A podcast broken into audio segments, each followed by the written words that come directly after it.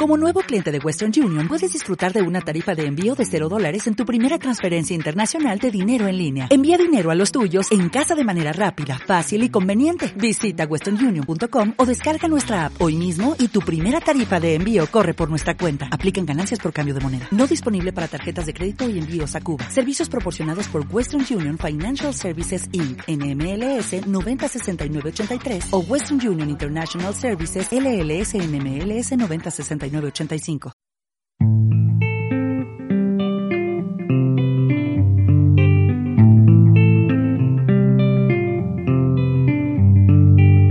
Buenas a todos y propicios días. Yo soy Oscar, arroba Oskifu en redes y este es el mío. Empezamos. Bueno, ya estamos de vuelta y hoy es un día en el que me apetecería hablaros del NAS. El NAS que, que, tengo aquí, aquí conmigo, que es una de las grandes compras y de las cosas con las que más contento estoy. La verdad es que estuve dándole vueltas bastante tiempo porque me había encontrado en el pasado me encontré con una con un montón de cosas que con las que no estaba de acuerdo. Iba pasando de trabajo en trabajo o de obra en obra en aquella época y la verdad es que había cosas que sí que mantenía y que me daba cuenta y me las llevaba de una obra a otra, pero había otra serie de cosas que, que las perdía. Y hubo un momento en el que me di cuenta que, se, que había información que no tenía, y no solo información, sino trabajo que había hecho yo, determinadas hojas Excel o bases de datos o serie, alguna serie de cosas que no las estaba teniendo y me tocaba volverlas a hacer. Aunque en aquel momento, bueno, pues los formatos que existían sí que te permitían guardarlas, te lo cogías, lo guardabas en CDs, también me pasaba con fotografías, con otra serie de cosas. Siempre había ocasiones en las que pues se degradaba el CD o el CD más bien más que DVD, se degradaba, se degradaba el CD, lo perdías, se te estropeaba. Al final te dabas cuenta pues que eso, que sentido, mucho sentido no tenía. Entonces estuve investigando, me di cuenta, existían los servidores, lo de los NAS, yo no había oído hablar para nada de ellos. Y ya cuando en una etapa de mi vida tengo que salir a trabajar al extranjero, pues entonces me di cuenta de que sí que hay elementos que, que todo esto te lo permiten y lo del trabajo a distancia y de tener centralizado en un, en un punto, aunque sea totalmente internacionalmente separado, pues permite tiene muchísimas ventajas y permite, permite mucho trabajo. En un principio, pues como todo el mundo piensas en la nube. La nube no estaba a los precios que están ahora, pero aparte de ello, la nube siempre es un servicio que no es tuyo.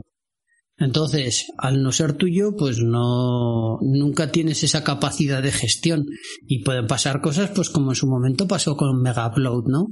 De repente hay una orden del tipo que sea un, y, te cierran un servicio y te has quedado sin ello. O esa empresa va a la quiebra y eso es de la noche a la mañana. Entonces, me parecía bastante peligroso. Por aquel entonces descubrí a la gente de Naseros. Naseros que que, hay, que está a, la cabeza está Majosan, un auténtico crack, y, luego de sus otros colaboradores, que está Ruby 2K, está Eugenio, hay, hay gente, hay gente buenísima, hay gente increíblemente buena ahí, y entonces, bueno, pues descubrí primero su podcast, que me enganchó y que me empezó a descubrir el mundo de los NAS, y posteriormente su canal de Telegram, que es una comunidad súper activa. ahora mismo me parece que es la comunidad de, NAS más grande del mundo y además con gente súper asequible que te permite eh, acceder a ellos, llegar a ellos y, y realmente merece la pena. Entonces, a través de ellos empecé a darme cuenta de las ventajas que tenía el NAS. El NAS, un servidor, un concepto de servidor con un alojamiento de, de discos, eh, y que te permitía hacer muchas más cosas. No era un ordenador como tal, sino que era, bueno, pues por eso de, ahí su, su nombre, de Network Attached Storage. Y, y sin embargo, tenías muchas ventajas de un ordenador, muchas ventajas de mucho espacio y todo ello siempre asequible, siempre asequible desde la nube. Entonces, bueno, lo estuve siguiendo pues por lo menos por lo menos un año hasta que creo que fue el año pasado, el, las navidades pasadas, sí, 2018 creo, 19, ya no me acuerdo, que, que decidí que ya necesitaba, necesitaba cambiar de ordenador.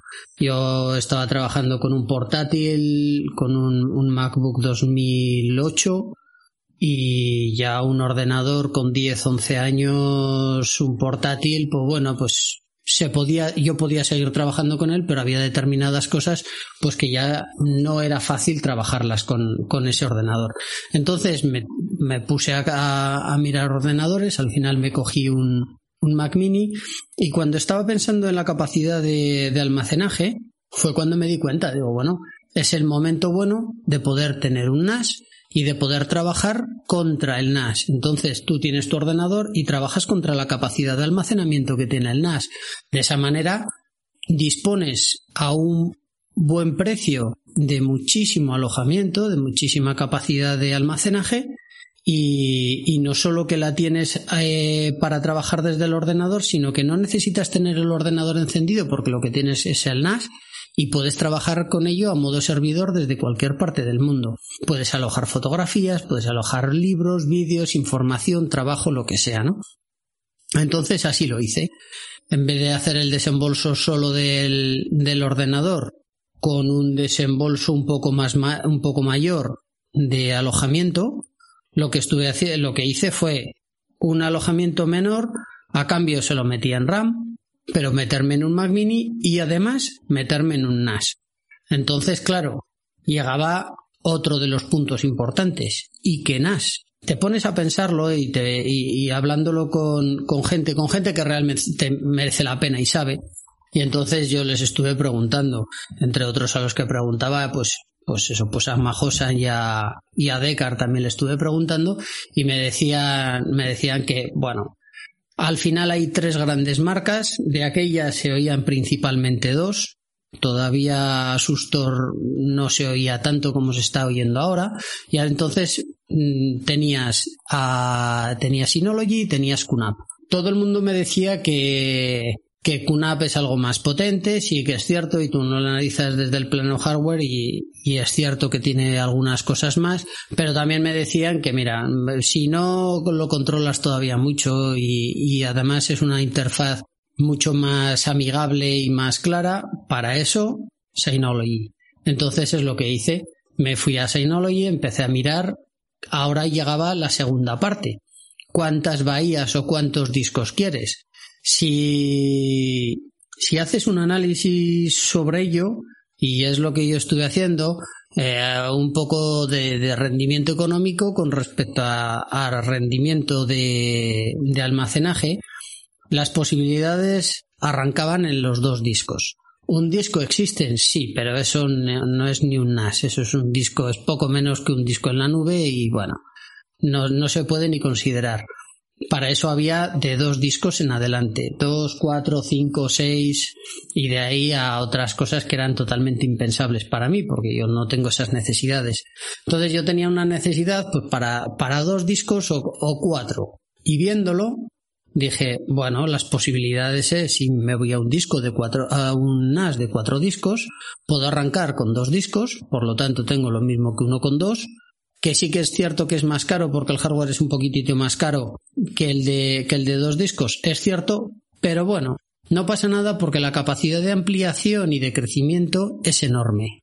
Entonces me fui a un disco de cuatro, o sea, unas de cuatro discos, de cuatro bahías, me cogí un 918 Plus, que creo que es increíble para mí, o sea, vamos, le tengo infrautilizado desde luego, y, y, le metí dos discos. Le metí dos discos de 6 teras en RAID 1, por lo tanto, bueno, aunque esto de los RAID no es que sea complejo ni muchísimo menos, hay distintos tipos de RAID y este lo que te hace es un espejo, de tal forma que todo lo que tengas en un disco automáticamente te lo replica en el otro. Así que digamos que es como un disco de respaldo no, no tienes claro de esa manera, aunque tengas dos discos de 6 teras, no tienes 12 teras. Lo único que tienes son 6 teras. Pero si por el problema que sea hay uno que se te estropea, que se te fríe, que lo que le, que lo que le pueda pasar, siempre tienes la información respaldada en el otro quitas el que se te ha estropeado, metes uno nuevo y automáticamente lo vuelves a tener otra vez todo exactamente igual. Con el tiempo, pues, y no creo que tenga que tardar demasiado, no me va a quedar más remedio que meter otro disco más y ese ya, pues me pasaré a hacer un RAID 5. Entonces, bueno, ahí hay unos, hay unos vídeos maravillosos de Majosan que explican cómo funciona, cómo funciona el RAID 1, el RAID 0, eh, los JBODs, bueno, los 5, todas esas cosas y, y eso sí que recomiendo a cualquiera que le interese un poco que siga su canal de YouTube, su, podcast, su grupo de Telegram, cualquier cosa que tenga que ver con él, porque es increíble realmente. Entonces así es como lo tengo ahora mismo. Tengo un, un NAS, cuatro bahías, ahora mismo ocupadas nada más dos y con seis teras. De momento me está sirviendo, pero no tardará mucho en pedirme por lo menos otro disco más. ¿Y para qué lo utilizo? Bueno, pues de momento para mí me supone una seguridad. Tengo toda mi, toda mi información guardada en mi NAS. Me da igual, esté en el punto que esté, desde mi teléfono móvil, desde un ordenador, desde lo que sea, yo puedo acceder a cualquier cosa, a una factura, a una información de trabajo, a un proyecto de hace no sé cuánto tiempo, a mis fotografías, mi música, lo que sea. Es el respaldo de mi vida y al final ahí queda. ¿Qué pasa? Que claro, hay que tenerlo abierto, por lo tanto hay que tenerlo muy bien securizado, hay que también seguir los tutoriales de las mismas eh, de las mismas personas de las que he hablado, ¿eh? porque lo tienen muy bien muy bien estructurado y, lo hacen muy fácil para cualquier persona que no que no sepa de qué va esto, pero vamos, en cualquier caso lo que sí que es importantísimo es mantener unas normas de seguridad y de privacidad muchísimo cuidado con los puertos con los que se abre, a los que se abre el NAS, eh, perdón, el, sí, bueno, el NAS y el router, porque al final, dependiendo de cómo te quieras conectar, te obliga a abrir puertos en el, en el router, dependiendo de cómo quieras conectarte. Y, luego ataques. O sea, los ataques son normales y son habituales. Al final hay, hay algún ransomware por ahí que va haciendo pruebas, eh, y entonces te encuentras que hay una determinada IP que ha intentado acceder a tu, a tu, a tu NAS. Yo ese tipo de cosas, la manera que la tengo, la tengo bloqueado mucho más estricto de lo que ya te viene de serie, porque de serie sí que te viene un poco securizado, pero yo lo tengo con mucho más estricto. O sea, yo sí no recuerdo ahora mismo cuánto es la opción que te dan es que si tienes tres fallos de intento de acceso con clave a los, no recuerdo si eran cinco minutos, sí creo recordar que eran tres a los cinco minutos, pues entonces te bloquea. ¿Qué pasa? Que lo que hacen determinados, determinados virus es te intentan dos fallos, si no, esperan cinco minutos porque ya lo saben y te intentan otros dos, o sea, otros dos accesos que no, dos minutos después te vuelven a intentar. Entonces, de esa manera, ellos lo que están intentando es jugar con el sistema para hacerte intentos de ataque contra tu contraseña. Yo lo que tengo es restringido y entonces he disminuido el tiempo y no sé si tengo dos minutos o tres minutos y en vez de tener tres fallos tengo dos fallos. O sea, si tú tienes dos fallos en menos de X minutos, entonces automáticamente tienes un bloqueo permanente. Eso me manda un aviso, me manda un aviso al, al móvil. Ahí eso lo puedes hacer, se puede hacer a través de correo electrónico, como, como una notificación o como un simple o como un, un mensaje de Telegram y entonces me avisa, oye, desde este IP te han intentado entrar aquí y está bloqueada definitivamente. Pues entonces no pasa nada y si he sido yo que he tenido un error, pues no, desde otro dispositivo me conecto, elimino ese, ese bloqueo a esa IP y se acabó. No es ningún problema más. Eso me ha pasado ya unas cuantas veces y curiosamente todos vienen desde China. Es muy curioso, pero es así. De esa forma lo tengo bastante, bueno, de esa y de alguna otra forma más, lo tengo bastante securizado. Lo utilizo también para a modo de alojamiento, por supuesto, y es lo la parte más básica es la parte de alojamiento. Tengo alojado todo. Todo, todo, todo lo tengo alojado ahí. Es más, yo trabajo contra el NAS. Entonces, desde mi ordenador, yo el NAS, sus carpetas las tengo montadas como unidades que se automontan cuando yo arranco el, el Mac Mini y entonces lo que tengo es como distintos discos duros, cada una de esas carpetas que tengo en el NAS son distintos discos duros que se me están montando que tengo en el, en el, en el ordenador. Así lo que hago es arranco el ordenador, tengo todas mis carpetas y es como si las tuviese dentro. Entonces yo puedo mover, copiar, hacer, trabajar, editar cualquier cosa como si lo tuviese en mi ordenador. También lo que hago es que todas las cosas las tengo automáticamente eh, descargadas sobre el NAS. Entonces, si yo, por ejemplo, me llega un correo con una factura de la luz o una factura del agua o lo que sea, lo que hago es me la descargo en mi ordenador de manera normal. Pero para eso tengo un programa que ya hablaré un poco más adelante sobre él, porque quiero hablar también con ello de eh, sobre ello, sobre el programa con Esteban, que, que tenía ciertas dudas y, y quiero que me acompañe con ello. Entonces, él me monitoriza una carpeta, me lo coge, me lo lee, lo cambia de nombre y automáticamente me lo mete en la carpeta del NAS que yo que sea que, que le corresponda. Así tengo todo perfectamente ordenado en todo momento. También utilizo eh, el NAS para hacer el backup del ordenador cualquier, todos los time machine que yo, que yo hago, todos los backups de mi ordenador los hago contra el NAS. Ahí tengo un alojamiento ilimitado, aunque no lo tengo puesto así porque le tengo asignado una, una determinada cantidad de memoria que me pueda ocupar, pero lo tengo ahí. Y no nos podemos olvidar que ese NAS le tienes alojado en tu casa, en mi caso, ¿no?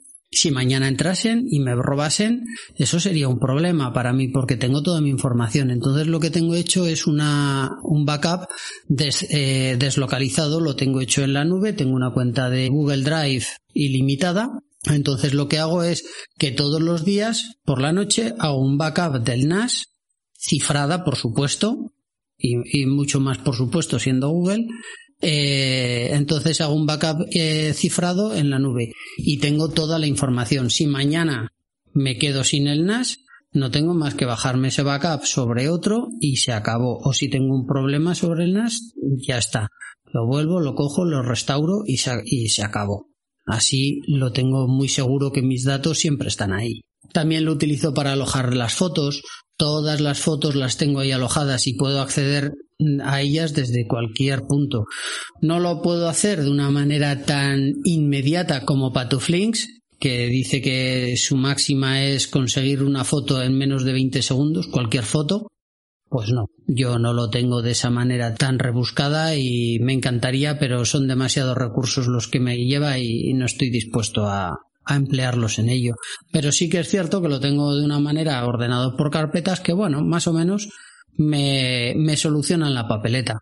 También me hago lo mismo con el vídeo, con vídeos que tengo también lo hago. Y luego aparte, bueno, pues las descargas de vídeo, pues de esas cosas que alguna vez la cigüeña te trae, pues que la, lo tengo todo sobre él. Entonces hay un programita, el Download Station, en, el propio Synology, que está alojado y entonces Todas las búsquedas y las automatizaciones de búsqueda las tengo sobre él. Si hay alguna cosa sobre la que me guste, yo le pongo un criterio de búsqueda, me lo busca cada vez que aparece una cosa de ellas, de esas, y se descarga ello solo. Entonces yo luego desde cualquier, bueno, lo tienes alojado, ¿no? Entonces lo podrías ver desde cualquier dispositivo.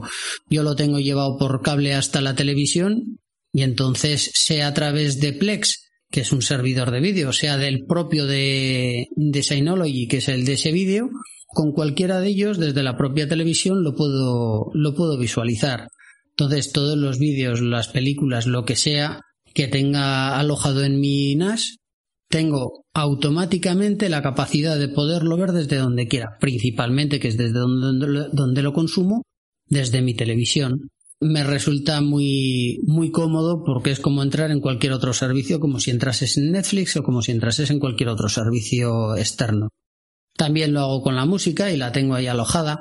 Al final, lo que tienes es un poco alojado tu propia biblioteca de lo que a ti te gusta. Hay películas que no he sido capaz de encontrar Hay películas ya no solo ni en, en, las plataformas, no he sido capaz ni de encontrarlas en Internet. Películas antiguas o películas japonesas que me gustaría tener. Bueno, pues hombre, sí tengo unas cuantas y tengo las típicas de, pues algunas de, algunas de Kurosawa, algunas, pero hay cosas un poco más especiales, cosas que no han sido tan difundidas, que ya no las encuentras. Entonces, perderlo y no tenerlo nunca más, pues es una lástima. Y eso puede pasar con películas que cualquiera nos ahora nos parece que son muy normales, pero que te pones a buscarlas y que igual ya no las encuentras. Otra de las funcionalidades que, que utilizo mucho eh, aquí en el, en el NAS es la funcionalidad del Docker. El Docker al final es un virtualizador ligero, se te ejecuta, es una manera de ejecutar Mm, trocitos de, de sistemas, de sistemas o de programas o de lo que sea, ¿no? Pero nada más un trocito. Entonces, tengo varios montados y algunos que tengo en proceso. Por ejemplo, uno de los que tengo montados es el PI Hole, que se también Majosan hizo una serie de, de, tutoriales a la hora de montarlos y que por supuesto yo lo seguí a través de él y, y es por lo que lo tengo montado. Entonces, ¿Qué hace el PI Hole? Lo que te hace es un filtrado de las DNS. Las DNS al final son las resoluciones de los de todas las solicitudes que nosotros hacemos por internet. Entonces, eso se pide cuando nosotros ponemos amazon.es. Eso no es amazon.es, es un nombre. Lo que hay por detrás es un montón de números y esos números se tienen que resolver en algún sitio y te se tienen que asignar, que Amazon.es es una serie, un chorizo de números enorme, ¿no? Entonces, esos son las DNS y esos son sus servidores de DNS. ¿Qué pasa? Que cada vez que nosotros abrimos una página web, a la vez que nosotros estamos pidiendo eso, se nos está metiendo un montón de resoluciones extra que nosotros no queremos pero que vienen en esa página. Por ejemplo, pues un ejemplo fácil en el país, en el periódico de las, en cualquier periódico que sea, toda la publicidad que viene anexa eso se tiene que resolver también. Y eso además, no solo publicidad que dices, bueno, pues oye, veo una foto o no la veo. Me da igual, no. El problema es que todo eso lleva una serie de trackers asociados y nos están constantemente monitorizando y traqueando. Entonces, si a mí eso no me interesa que me lo estén haciendo, yo lo que puedo hacer es un filtrado de DNS, de tal forma que dejo pasar la información de las, pero no dejo pasar la información de todas esas páginas que vienen asociadas a la información de las. Entonces, eso es una de las de los montajes y además es increíble es increíble realmente la cantidad de cosas que se están eh, solicitando. Y claro, ahora desde, con la última, también con la última actualización de las televisiones, también desde la propia televisión nos están monitorizando, nos están gestionando todo lo que queremos ver, lo que no queremos ver, lo que todo. Y como no estoy dispuesto a ello en la medida en la que pueda gestionarlo, pues por ejemplo tengo ese servidor.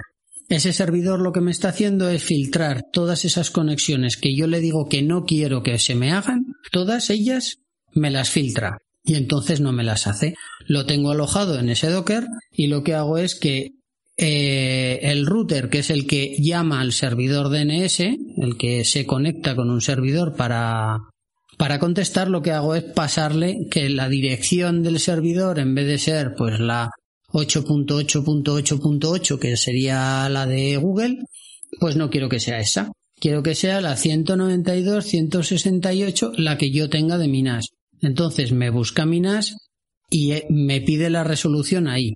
Y ahí lo que tengo hecho es el filtrado. Por lo tanto, ya en toda mi casa tengo menos traqueos con cualquier cosa que se conecte al, al router para, para tener una conexión a internet. Tengo mucho menos traqueo, mucha menos paja por decirlo así, que, que en las condiciones normales.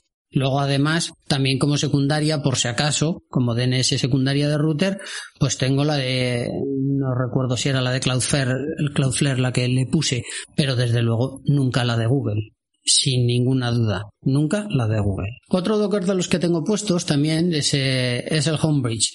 Entonces hay cosas dentro de la domótica de mi casa que no las entiende porque no están cubiertas de manera directa por Siri por, o por HomeKit, por el sistema de domótico de Apple, y entonces las tengo metidas a través de, Homebridge, que es un sistema domótico. Lo que me hace es, es como un servidor de tal forma que interpreta, traduce, traduce una serie de, de programas de domótica, la traduce, ese lenguaje lo traduce para que lo entienda HomeKit.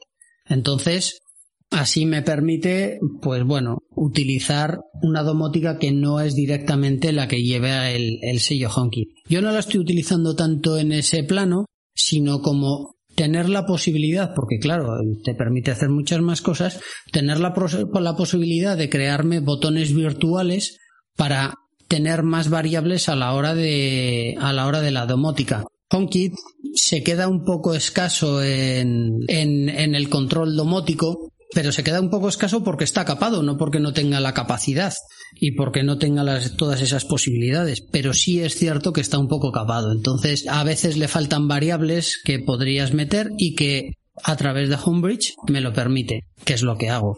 Tengo un contenedor de, un contenedor de WordPress y de hecho tengo un WordPress hecho. Lo que pasa es que ahí tengo, estoy teniendo problemas y lo he tenido que dejar un poco de tiempo porque me estaba generando demasiado estrés. Entonces vamos a dejarlo apaciguarse un poco y, ya volveré sobre ello. Porque tengo que tengo, tengo un dominio, pero he tenido problemas a la hora de generar un, un, certificado con el StemCrypt para ese dominio, para poderlo meter al, al, WordPress, para poder acceder desde fuera a ese WordPress de una manera sencilla.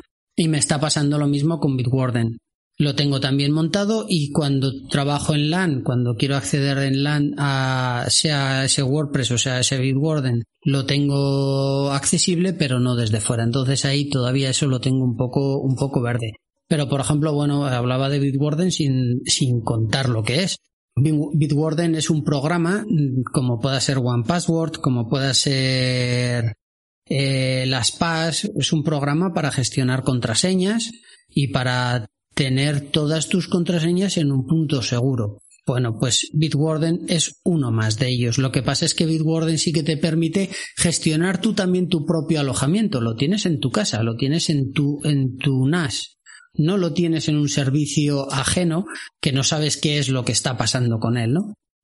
Entonces es el motivo por el que por el que a mí me apetece hacerlo.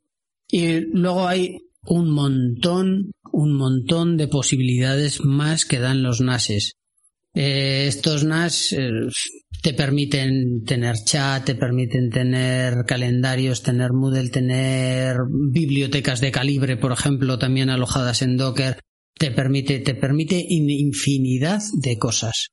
Entonces, a mí me, me, encanta, estoy encantado con el NAS y la verdad es que, vamos, no me despego ya de uno en lo que me queda de, en lo que me queda por delante. Pero bueno, me parece que ha sido ya suficientemente largo, una, una cháchara unidireccional bastante bastante intensa. Entonces vamos a dejarlo ya por aquí y muchísimas gracias por, por haber estado este ratito conmigo. Así que fábula acta est. Y como me gusta deciros, no hagáis nada que yo no hiciese.